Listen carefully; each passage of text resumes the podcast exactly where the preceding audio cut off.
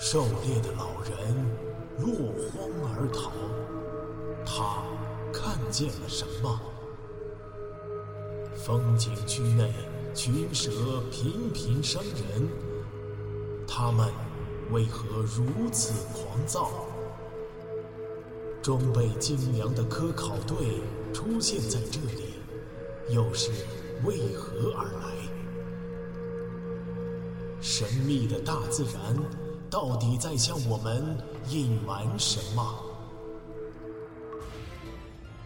武夷山惊心动魄七十二小时，带你感受一场逼近死亡的旅程。谷底，一颗熟透的浆果从十米高的崖边老树上坠落，不偏不倚的砸在了王栋的鼻尖上，果皮和果肉瞬间分离。鲜红的汁液顺着他的腮帮淌到了脖子里，王栋醒了。我还活着，这是王栋睁开眼睛后的第一个念头。随即，疼痛也苏醒了，粗鲁的打断了他短暂的欣慰。疼，头疼，下巴疼，手上、脚上、浑身上下全是划伤。蹭伤，到处都疼。最严重的疼痛来自于左臂、左肩和左胯。看来是左侧的身体承受了沉重的碰撞。王栋努力扭动了身躯，但是剧痛使他无法转身转头。他的视线到现在为止，还只能够看见上方树林里巴掌大的天空，天空还是蓝的，阳光还在。他判断自己昏迷的时间并不长。一缕血流到了王栋的嘴边，王栋下意识的舔了舔，有点咸。接着是一阵突如其来的晕眩，他努力止住了想要呕吐的强烈感觉。想呕吐是脑震荡的表现，不过看来并不严重。能看到东西，说明眼睛没事儿。能听到风声，说明耳朵没事儿；手指头能动，脚趾头能动，说明神经没事儿。大部分的重要器官都没事儿，就是肩膀和屁股疼，透骨的疼，会不会有什么地方骨折了？不过，知道疼，说明还活着。从海拔一千多米的悬崖上掉下来，居然没摔死，这人品可不是一般的好啊！以后给朋友们可有的吹了。不好，明明该多着急啊！她一定以为男朋友完蛋了。以她刚烈的性格，她该不会……废话，她当然不会跟着跳。但是他敢找个地方下来找，绝对的。这丫头可疯着呢！想到这里，王栋开始着急了。他不愿意心爱的姑娘为他担心，更不愿意他为他涉险。王栋再一次努力，终于扭转了身体。他看清了自己的处境。这是一块林间低洼的谷地，距离黑压压的巨大山体大约有二十米。周边大树的树叶遮住了阳光。山坡上有一些低矮的灌木，靠近崖边的一溜藤蔓植物被自己的身体滚得乱七八糟。他手指尖触到地上松软的黑泥，毫无疑问，这块沉淀着数以千年计的泥沙、雨水、落叶、树枝、鸟粪的黑泥，有效的减缓了冲击力。因为阳光只能够透过十几米高的密不透风的树叶稀疏的照进来。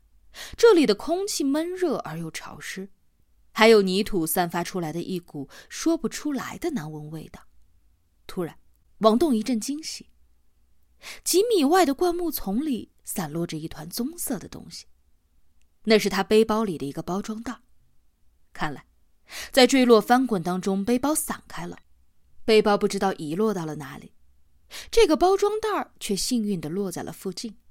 但愿袋子里还有什么东西。王栋双手的撑地，奋力爬过去，尽管很疼，但手还算给力。不过左脚似乎扭伤了筋，无法用力。他使劲扯下包装袋，用左手支撑住身体，右手把袋子的拉链拉开，将里面的东西全部倒在地上。这个袋子是装食品的，两听啤酒，一大盒饼干，一袋湿纸巾。啤酒罐的铝皮外壳已经变形了，但居然没漏没裂，真不知道是什么奇迹。袋子里的收获令他哭笑不得。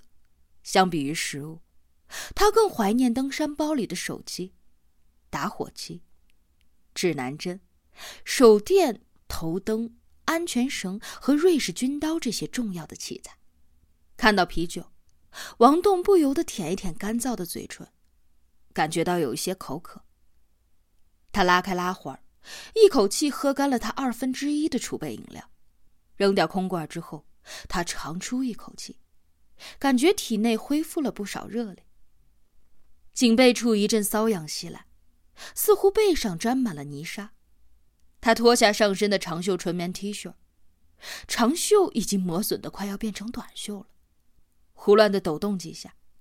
一层白花花的泥粉末扑簌而落，大概是滚落时沾上的泥沙吧。他一边用 T 恤擦拭身上的泥沙，一边检查着身边的物品。扎在腰间的冲锋衣早就不见了，结实的登山裤裤裆处绽开了一个大裂口。好在脚上的高帮登山鞋还算是结实完整。最后，王栋从屁股口袋里掏出来一盒纸巾。半小袋话梅，这是明明拍照时为了腾出手临时塞进去的。还有一个严重的打击，他的登山表外壳连同表芯全砸烂了，深陷肉中的表带将左手的腕勒出了一条血痕。他只好满怀遗憾的解开表带，将没用的手表放在地上。这下时间也没了。王栋掏出了一张纸巾。简单擦拭了脸上的血迹，穿好 T 恤，半坐半躺的在一处乱草上，深深的呼吸了几下。冷静，不要慌。他的登山包夹层常年放着一本驴友宝典《美军野外生存手册》，虽然书随着登山包不见了踪影，但是他对书中许多关键的内容烂熟于心。他尝试着参照书中所写的求生章节。首先做一个形势评估。A，形势。现在的形势明摆着，自己落入悬崖之下，孤身一人，无支援。B，环境。这里是武陵山脉的中段，盘龙岭的南麓。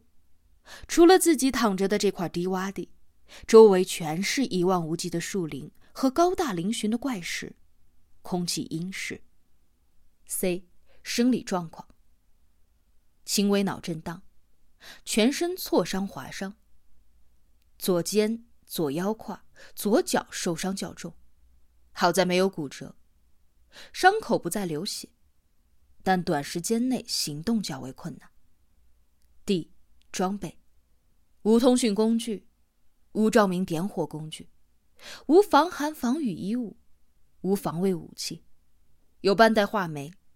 一大盒饼干，一听啤酒，一袋纸巾。这是唯一值得宽慰的。就算两天之后被人发现了尸体，起码不是饿死的。形势评估完毕，很糟糕。尽管无数次在泡吧时，几杯洋酒下肚之后，自己和一帮狐朋狗友们都热衷吹嘘于自己的户外经验如何丰富，比如他们最喜欢干的事儿之一。就是在某个朋友带来新结识的女友之后，故意一本正经的问：“你上次在丛林迷路之后，生吃了几条蚯蚓来着？”但真的把人抛到了残酷绝望的现实境地，那些书本上的生存经验显得苍白而又无力。吃蚯蚓又算什么？儿戏呀！想点积极的，看到我落崖，明明肯定会求救，也就是说。肯定有人会展开搜救行动，消防、武警、保安。不过，王栋的书本经验又适时出来泼了冷水。国内的野外搜救水平，限于人员和器材的不专业，搜救的成功率几乎为零。搜救基本上就是搜尸体。媒体几个月前刚报道过的，四川省四姑娘山的三个失踪的驴友搜救行动，出动了五波搜救队，最后连尸体都没搜到。还是要靠自己。现在唯一能够倚仗的，就是自己的体力。判断力和意志力，以及运气。趁着白天，赶紧行动。王栋想起来预先查看的保护区景区地图上，盘龙岭南路好像有一条较大的溪流，流经保护区南大门，一直通往清江。他做了决定，找到这条溪流。王栋奋力爬上了接近山脚的一个高坡。这里视野开阔些，他要寻找出一条能够走的捷径。放眼看去，左边是苍苍茫茫的参天林树，右边则林木稀少一些，基本上是崎岖陡峭的裸露岩石。该从哪一边走呢？才踮起脚尖一会儿，王栋的左脚就开始剧烈的疼痛，不能从石头上走，脚会受不了。王栋咬了咬牙。抬起几近散架的身体，蹒跚着走进了深不可测的密林。